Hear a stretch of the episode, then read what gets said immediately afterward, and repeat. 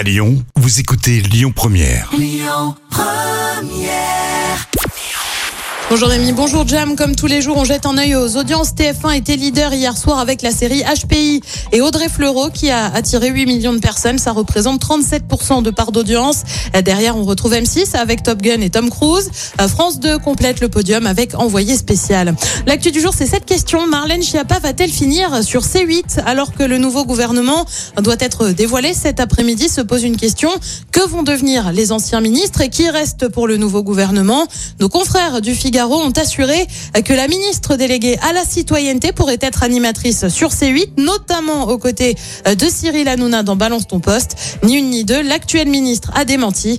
Contrairement à ce qu'écrit la presse sans même avoir pris soin de me consulter sur la base de fantasmes, je n'ai aucune émission de télé prévue sur C8.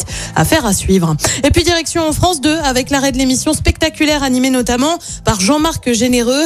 Annonce faite par la directrice des divertissements de France Télé en cause un manque d'audience. La première émission diffusée en octobre dernier n'avait réuni que 2 millions de personnes avant de chuter ensuite à 1,5 million et demi de téléspectateurs. Côté programme, ce soir sur TF1, on retrouve l'émission avec Camille Combal, Stéréo Club. Sur France 2, c'est la série Candice Renoir. Sur France 3, c'est un document consacré à Romy Schneider. Et puis sur M6, c'est un inédit de Cauchemar en cuisine. C'est à partir de 21h10.